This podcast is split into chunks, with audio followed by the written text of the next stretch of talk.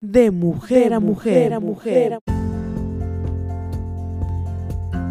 Hola, muy buenas tardes. Qué bendición estar nuevamente con ustedes esta tarde hermosa en este programa de mujer a mujer. Y yo sé que también hay muchas personas, hombres, niños que están escuchándonos ahí. Entonces todos somos bienvenidos. Estamos dando inicio a este nuevo programa en donde Dios va a seguir hablando a nuestros corazones por medio de su palabra, por medio de lo que Él nos va a hablar. Mi nombre es Juan Manuel el día de hoy vamos a seguir con el tema que estábamos viendo el día de ayer, ¿te acuerdas? Acerca de Malaquías.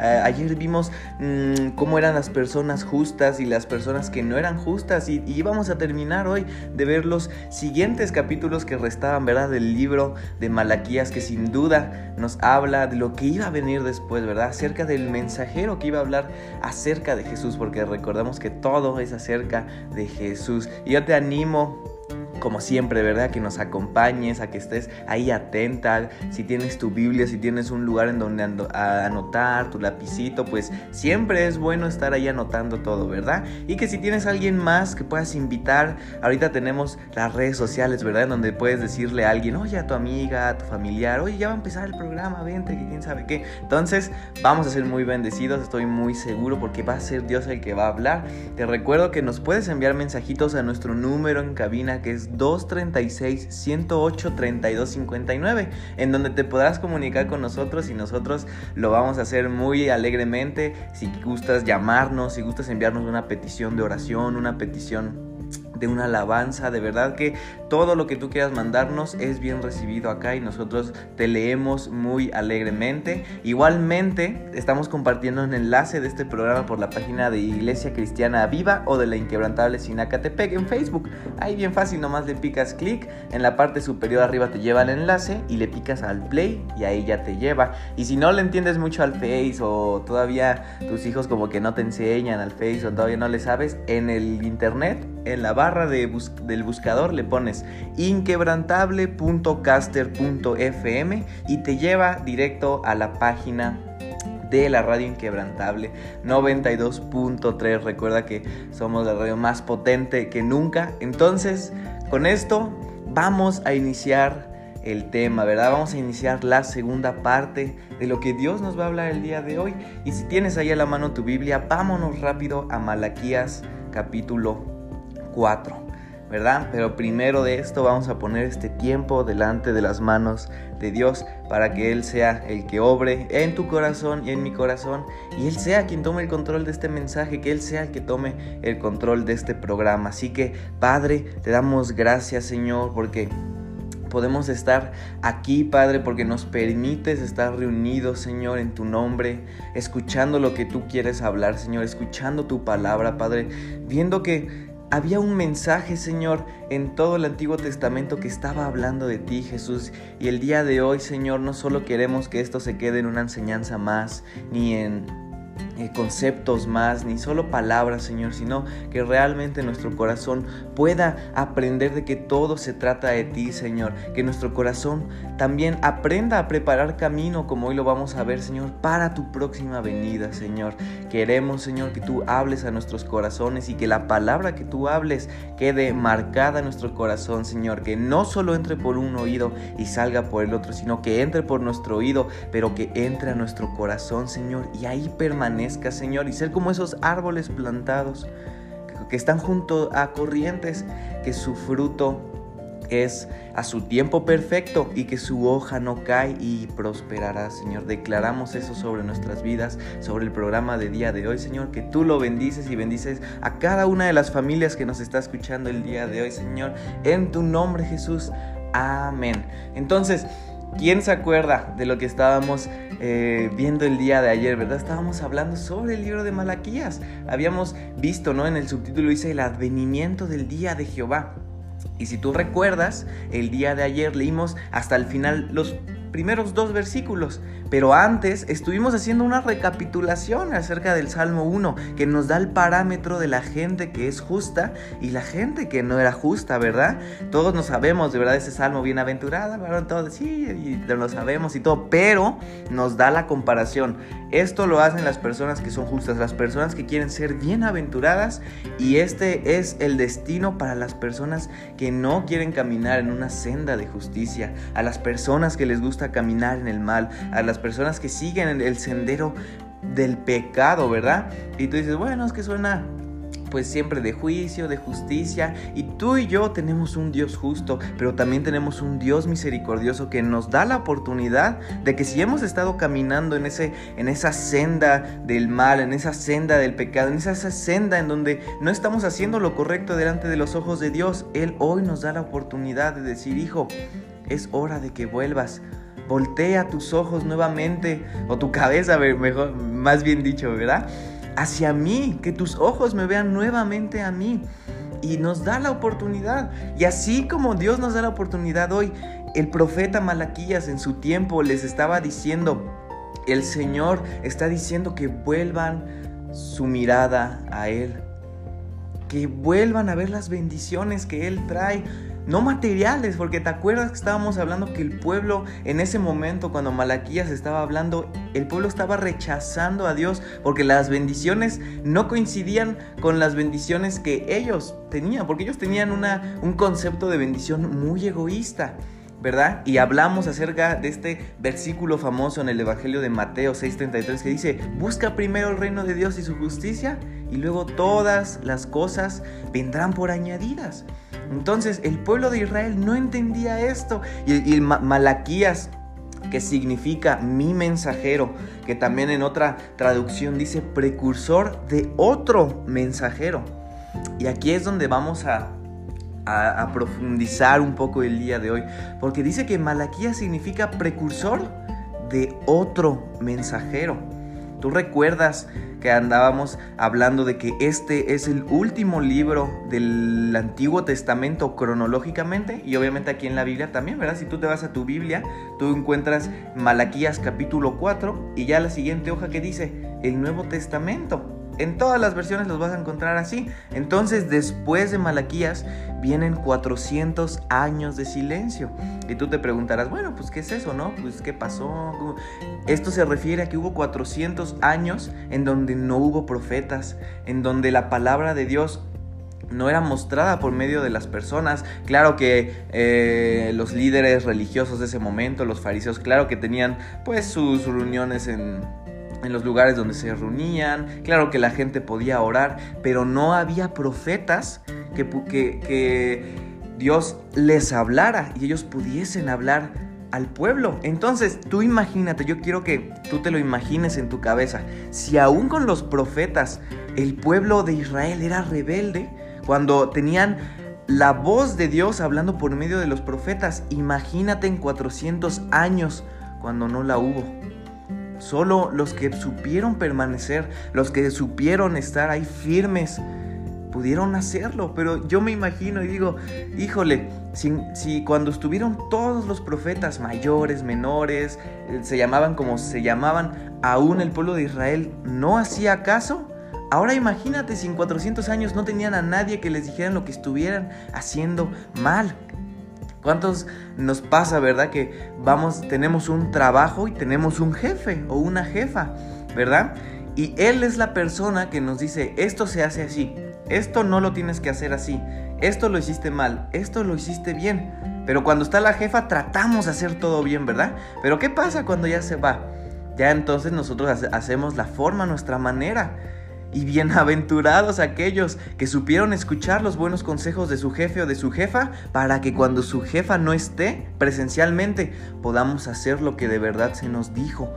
Porque muchas veces nuestra naturaleza humana y tal vez nuestra naturaleza, pues como mexicanos, ¿verdad? Porque hay muchos tipos de culturas, hay muchas culturas, ¿verdad? Yo me acuerdo de un, de un video que hablaban de que una vez en Japón, que Japón está eh, pues muy lejos de aquí, Tendríamos que irnos como en 12 horas en un avión para llegar allá. Y tienen una cultura obviamente diferente a la de nosotros porque pues no somos un país cercano, pero mencionaba este video que un camión de valores, que es un camión que lleva dinero, mucho dinero, se volcó en media autopista. Y esa autopista eh, pues tenía mucha, había muchos automóviles pasando por ahí. Y dice que este eh, camión de valores se volcó y el dinero salió volando, estaba regado por ahí. Pues el video muestra cómo los autos, la, gente que iba eh, pasando por ahí se paró y empezó a agarrar el dinero. Y se lo volvió a poner en el camión de valores una vez que ya lo habían levantado porque se había volcado. Entonces, ¿qué, qué pasa aquí?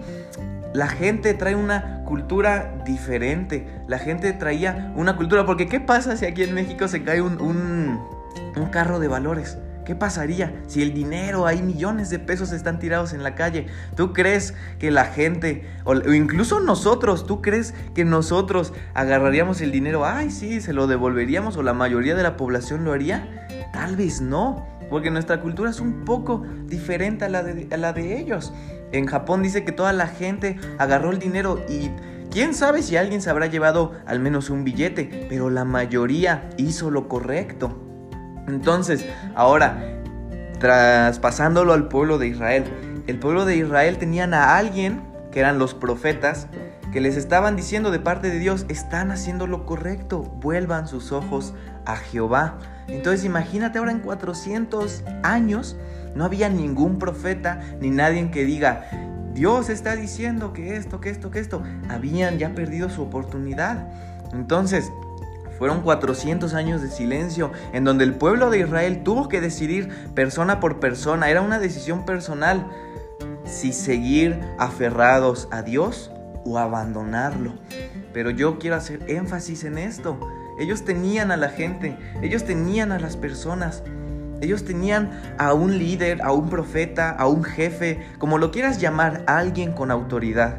Y el día de hoy tú y yo tenemos personas con autoridad y muchas veces no no le damos el valor que se merecen, porque tú y yo vamos a perder a esas personas. Tal vez salgas del trabajo donde estás, tal vez salgas del ministerio donde estás, pero lo que esa persona te dejó, tienes que guardarlo, bueno, claro, tienes que guardarlo también practicarlo. Y el pueblo de Israel tuvo de los profetas muchos, pero muchos, pero muchos años. Y esos profetas estaban preparando el camino para alguien que iba a venir. Recuerda, Malaquías significa precursor de otro mensajero. Y en, otra, en otras... Eh, en otros significados también significa mi mensajero. Entonces, Malaquías estaba hablando de que iba a venir un mensajero. La palabra precursor significa antes de alguien. Entonces, él era antes de un mensajero que iba a venir. Si quieres, eh, te lo digo de esta manera. Malaquías era precursor de un precursor. ¿Y sabes de quién te estoy hablando? Así es, te estoy hablando de Juan el Bautista. Y tú dirás, bueno, pues ¿qué relación tiene Juan el Bautista aquí? Porque Malaquías nos está hablando en el versículo 5 de Malaquías 4, que dice que va a venir Elías. Entonces, pues, ¿qué relación tiene esto?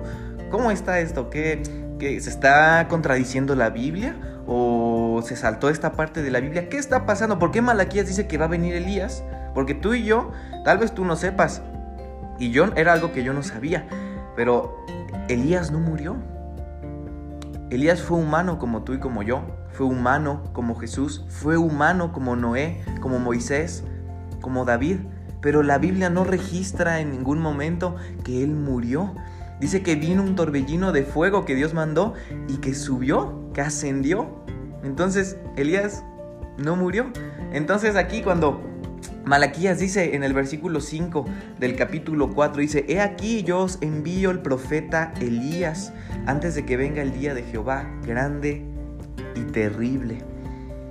Entonces yo creo que la gente en ese momento pudo decir, bueno, pues como Elías no murió, porque ellos sabían, ellos estudiaban eh, la ley, entonces ellos sabían la historia de Elías, de que no había muerto. Entonces ellos estaban esperando a Elías, pero en realidad no, es, no, no era la persona como tal. Porque Malaquías era precursor de un precursor, era el mensajero de otro mensajero que iba a venir, el cual era Juan el Bautista. Entonces, vamos a leer Malaquías capítulo 4 y vamos a retomar la lectura, ¿verdad?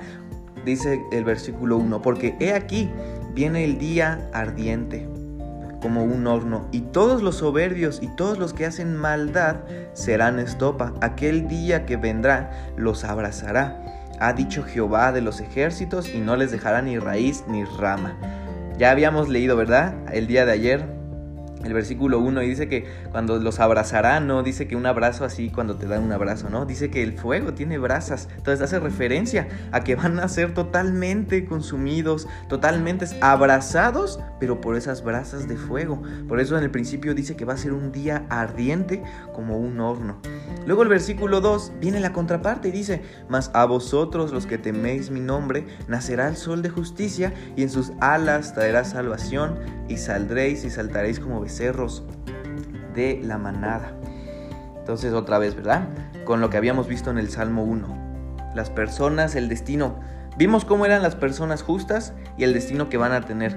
¿verdad? Aquí lo estamos viendo. Y también vimos las personas que siguen el, camino de la maldad y la perversidad. ¿Y cuál es su destino? Lo vemos en este versículo 1. Y luego pasamos al versículo 3, que otra vez nos vuelve a hablar sobre la maldad, sobre la gente que, que no quiso cambiar su camino. Y él, el profeta Malaquías, le estaba hablando al pueblo de Israel. Siempre hay que tomar esto en cuenta, pero nos está hablando también el día de hoy para nosotros, porque la palabra no se quedó en el día de ayer, no se quedó en los tiempos de Malaquías, no. La palabra es viva, la palabra está el día de hoy hablándonos en presente. No solo en futuro, sino en presente. Entonces dice el versículo 3, hollaréis a los malos, los cuales serán ceniza bajo las plantas de vuestros pies, en el día en el que yo actúe, ha dicho Jehová de los ejércitos. ¿Verdad? Entonces, versículo 1 y versículo 3 nos da el destino final de la gente que no volvió su camino a Jehová. Y el versículo 2 nos habla de la esperanza que hay en aquellos que temen el nombre del Señor grande terrible.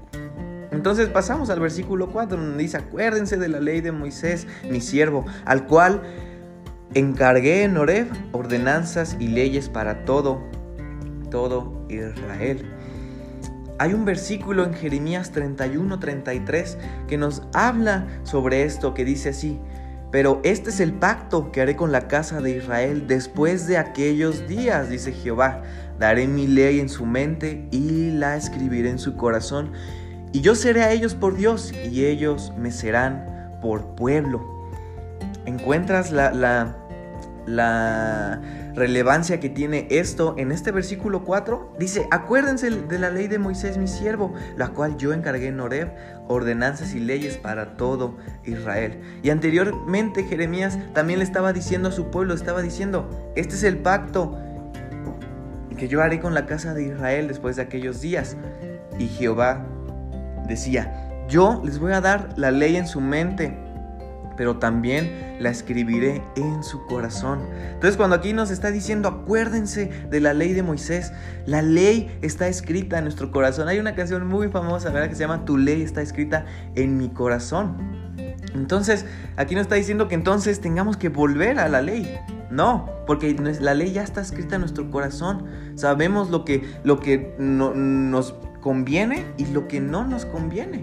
No, no significa que entonces ahora tengamos que matar o expiar a un cabrito o a un pájaro o a cualquier animal para entonces eh, que nuestros pecados sean perdonados. No. Acá está diciendo que Él dio la ley en nuestra mente y la escribió en nuestro corazón y que Él será para nosotros Dios y que nosotros para Él seremos su pueblo. Entonces, el versículo 5 a eso hace referencia. Y llega el versículo 6, el versículo final, el último versículo del Antiguo Testamento. Y dice, hace referencia a Elías, al que le llamaban Elías en este entonces, pero estaba haciendo referencia a Juan el Bautista y dice, Él hará volver el corazón de los padres hacia los hijos y el corazón de los hijos hacia los padres, no sea que yo venga y hiera la tierra con maldición. Entonces, cerramos el último versículo del Antiguo Testamento y dice que el, este que iba a venir como Elías, dice que iba a volver a ser el corazón de los padres hacia los hijos y el corazón de los hijos hacia los padres. Y que eh, eh, aquí podemos darle también un significado familiar, ¿no? Que bueno, que Dios quiere que, que yo como hijo eh, vuelva al corazón de mi padre y que Dios pues restaure mi relación, mi relación familiar, perdón. Sí, claro que puede ser, porque si esto nos ayuda para bien y te ayuda a, a restablecer tu relación familiar, claro que es bueno, pero no es la idea central. Aquí lo que estaba tratando de decir el profeta Malaquías es que este mensajero, este precursor que iba a venir, iba a restaurar el corazón del pueblo de Dios, el pueblo de Israel, con Dios. Y que Dios iba a ser nuevamente Padre, iba a ser nuevamente Dios de Israel. Pero, ¿qué pasa con este Elías que menciona Malaquías? Yo quiero que me acompañes al libro de Lucas, en el, en el capítulo 1, en el primer capítulo, en el versículo 5, habla sobre el anuncio del nacimiento de Juan. Y para no hacerlo tan, tan, tan largo, vamos a resumirlo. Y, los padres de Juan el Bautista, eh, su madre se llamaba Elizabeth y su papá, su padre se llamaba Zacarías. El padre era sacerdote delante de Dios según el orden de su clase que le tocaba. Él era sacerdote, pero ellos tenían un problema. Ellos no podían tener hijos. Elizabeth era estéril. ¿Y cuántos casos conocemos de esposas que eran estériles, pero hubo una promesa de parte de Dios y Él trajo vida en esa promesa. Él trajo un propósito en esa promesa. Porque déjame decirte que Dios hace las cosas de donde no se pueden hacer. Por eso tú y yo tenemos un Dios de imposibles. Tenemos un Dios que levanta cosas de un lugar en donde los ojos humanos dicen, no, aquí no se puede hacer nada. Es imposible. No hay manera científica, no hay manera humana, no hay manera terrenal, no hay manera material de hacer esto. Pues es ahí en donde Dios dice, ¿ah, sí? ¿Tú lo crees? Pues yo lo voy a hacer a mi manera. Yo lo voy a hacer para que tú veas mi gloria manifestada en esta situación que tú pensabas que era difícil, que tú pensabas que era imposible. Pues mira, Elizabeth, tú eres estéril y yo te voy a mandar a aquel que va a abrir el camino para Jesús. Entonces, versículo 6 dice, ambos eran justos delante de Dios y andaban irreprensibles en todos los mandamientos y ordenanzas del Señor, pero no tenían hijo porque Elizabeth era estéril y ambos eran ya de edad avanzada, ya eran viejitos.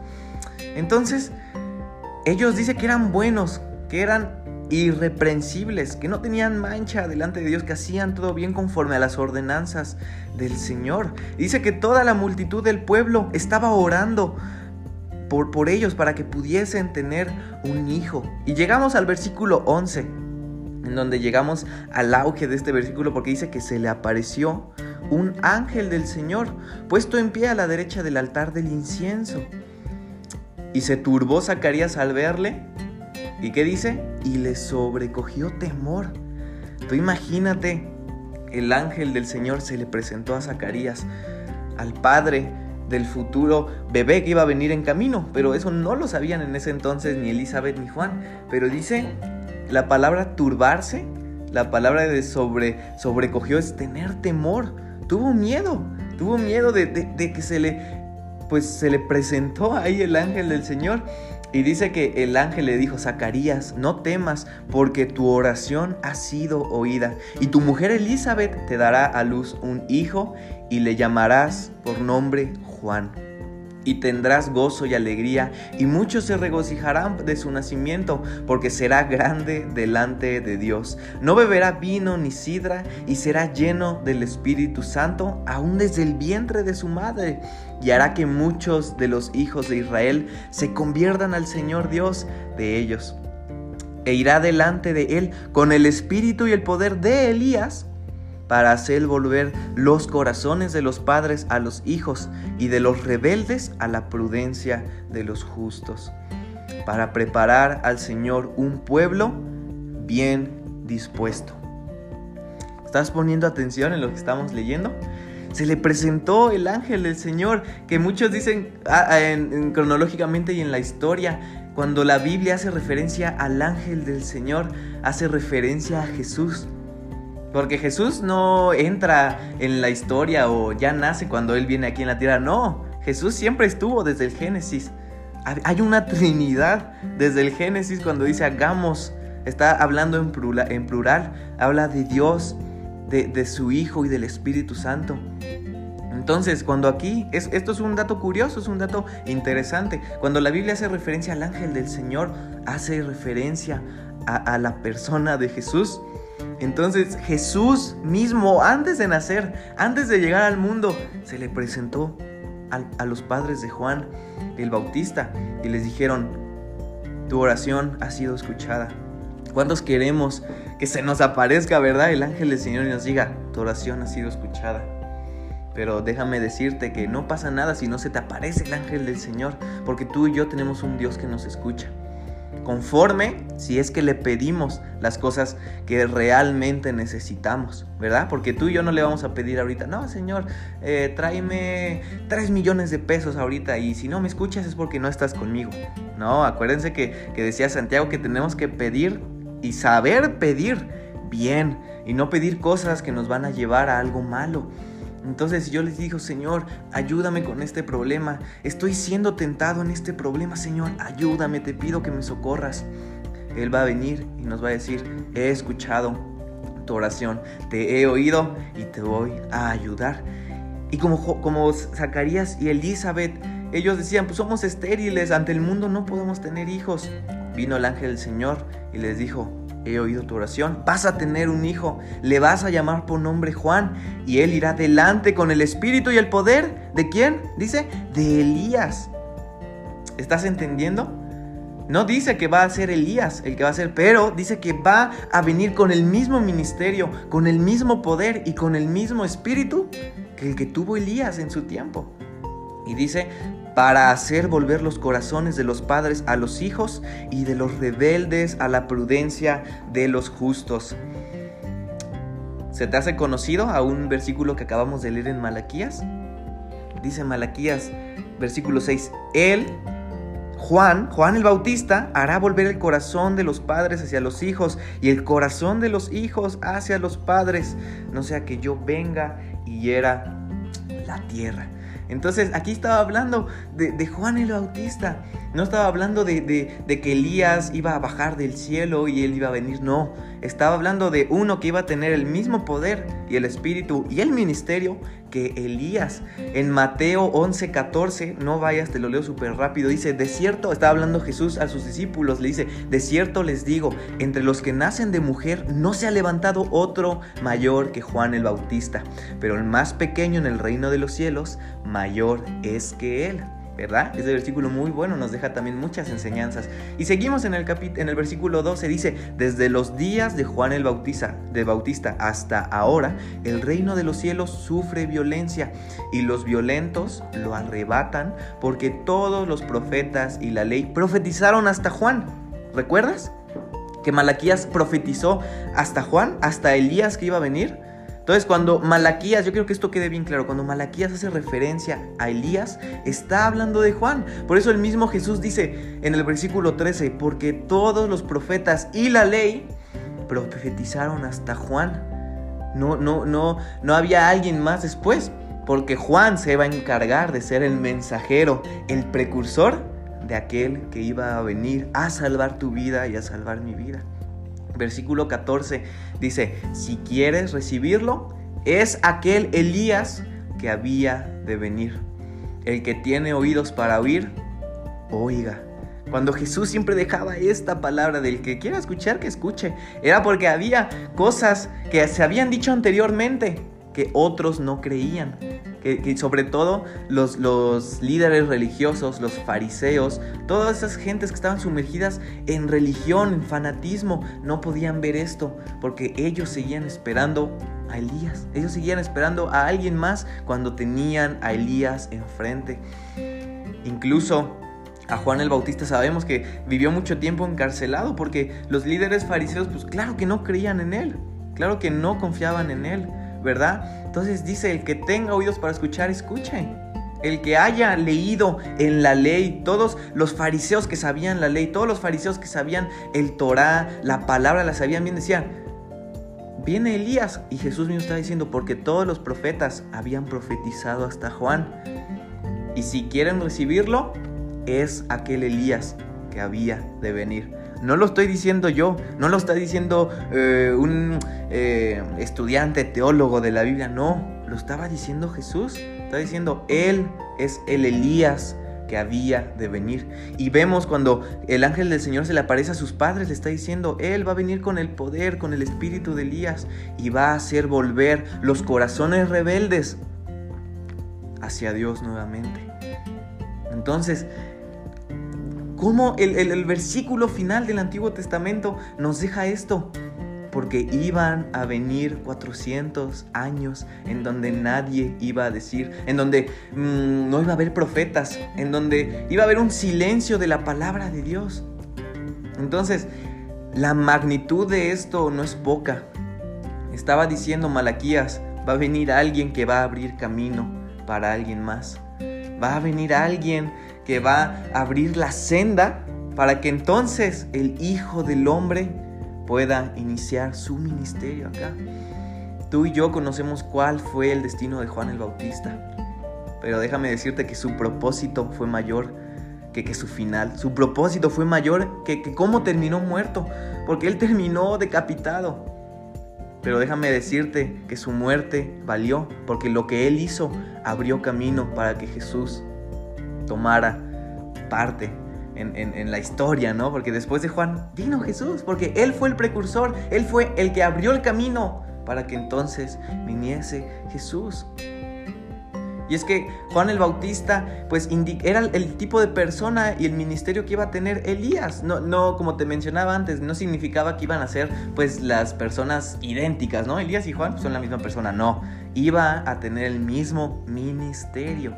Porque la misión de Juan, pues fue eso, eh, decirle a la gente, vuelvan su mirada a Jehová.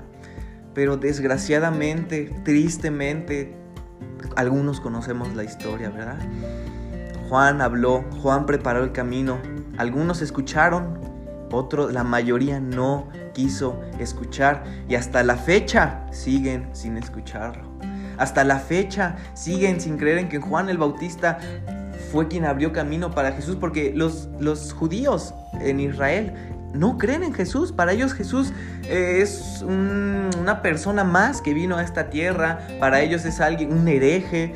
Porque ellos siguen esperando a su Mesías. Ellos siguen esperando a su Mesías que va a venir con poder, que los va a venir a salvar. Porque en ese tiempo ellos no aceptaron a Jesús porque ellos creían que Jesús iba a venir a, librar, a librarlos y, a quitarle las cadenas del gobierno de Roma.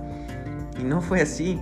Cristo se despojó, vino como hombre para salvar tu vida y la mía. Y eso no lo quisieron ver. Y gracias a que ellos no quisieron verlo desde el principio, Dios sabía que tú y yo íbamos a ser ovejas de otro redil, que íbamos a ser parte e íbamos a ser injertadas en el pueblo de Dios. Entonces, Vemos cómo a través de la historia, en el Antiguo Testamento, Malaquías nos hablaba de Juan el Bautista que iba a preparar el camino y nos está hablando a nuestros corazones también. Juan el Bautista preparó el camino para que tú, hoy y yo aceptemos que Jesús es nuestro Salvador, que Jesús es nuestro único Rey. Él abrió camino para que tú y yo nosotros digamos, Cristo, tú moriste, tu sangre fue derramada para que yo fuese salvo. Y desgraciadamente hay gente que aún no escucha este mensaje. Tal vez porque no tiene las facilidades o tal vez porque no quiere, pero déjame decirte que tú y yo tenemos el mismo ministerio. Tú y yo somos precursores. Y no es una tarea fácil, porque un precursor como Juan el Bautista, ¿qué decía? ¿Qué le dijo el ángel del Señor? Este va a abrir camino y va a preparar los corazones. ¿Para qué? Para que los que estaban descarrilados, para los que estaban en el camino de maldad, vuelvan a la senda de justicia. Quiero acabar con esto. ¿Por qué vimos todo esto? ¿Por qué estudiamos todo esto? Porque Malaquías estaba hablando de ti y de mí. ¿Cómo ves eso? Malaquías estaba hablando sobre ti, sobre que tú ibas a ser un precursor, sobre que tú, una vez que aceptaste a Cristo, una vez que, dijiste, Cristo, voy contigo a todas, dejo todo atrás, dejo las cosas materiales, pongo primero el reino de Dios y su justicia y quiero verte a ti, entonces ahora empieza tu tarea, como lo hizo Juan el Bautista, hablarle a los demás de que hubo uno que derramó su sangre por él para que él pueda ser salvo. Para que tú vayas con la gente y digas, ya no tienes que estar más eh, en ese camino, ya no. Hubo alguien que dio su vida por ti y por mí, para que tú puedas tener vida eterna. Va a haber gente que tal vez no te va a escuchar, va a haber gente que sí te va a escuchar, pero tú tienes que hacerlo. Y yo no sé cuál sea tu destino, pero lo que sí sé es que tú y yo vamos a morir algún día. Y si vamos a morir, no perdemos nada en hacerlo. El único mandato que nos dio el Señor es vayan y hagan discípulos, compartan de mí, hablen de mí a la gente. La gente necesita conocerme, la gente necesita conocer a Jesús. Entonces es hora de que lo hagamos. Vimos el día de ayer que, de dónde queremos estar, de qué lado, de los buenos o de los malos, ¿no? Como en las películas. ¿De qué lado queremos estar, de los justos o de los, eh, de los que están en un camino de perversidad? Bueno, hay oportunidad. Si tú todavía estás en ese camino y no lo quieres soltar, hay oportunidad. Hoy tú acepta a Cristo en tu corazón y vamos para adelante. Y si tú ya lo aceptaste, es hora de que tomemos el ministerio de Juan el Bautista y digamos, voy a salir a la calle, no me importa lo que piensen de mí, no me importa lo que me hagan, no me importa lo que me digan, yo voy a anunciar que el día del Señor viene. Así que terminemos con una oración. Padre, te damos gracias por este día, Señor. Padre, tú diste a Juan el Bautista para que preparara camino para ti, Señor. Y tú estás abriendo nuestros corazones a ti, Señor. Yo te pido, Señor, que todas las personas, Señor, que aún no están decididas, que aún tienen dudas, Señor, de, de si sí eh, conocerte, si sí aceptarte, Señor, que tú el, en este momento toques su corazón. Que tu Espíritu Santo, Señor, les haga saber que tú eres el único que puede salvarlos de este mundo. Que tú eres el único que puede salvarlos de, de todas las cosas que este mundo nos vende que parecen buenas, Señor, y que pueden ser momentáneas, pero que terminan únicamente en muerte, Señor. Padre, que como Juan el Bautista nos paremos enfrente de la brecha a anunciar tu nombre, Señor, a anunciar que hay una oportunidad, que hay una salida a este mundo, a, a esta depresión que el mundo da, Señor, a estas falsas esperanzas que el mundo da, Señor, y que hay una vida eterna junto contigo, Señor. Te pedimos que bendigas cada uno de los corazones de las personas, de los hombres, de las mujeres, de los niños que están escuchando este mensaje, Señor, porque tú vas a hacer algo nuevo el día de hoy, Padre. Gracias por este mensaje, Señor, en tu nombre. Amén. Y bueno, vamos a pasar con la siguiente alabanza.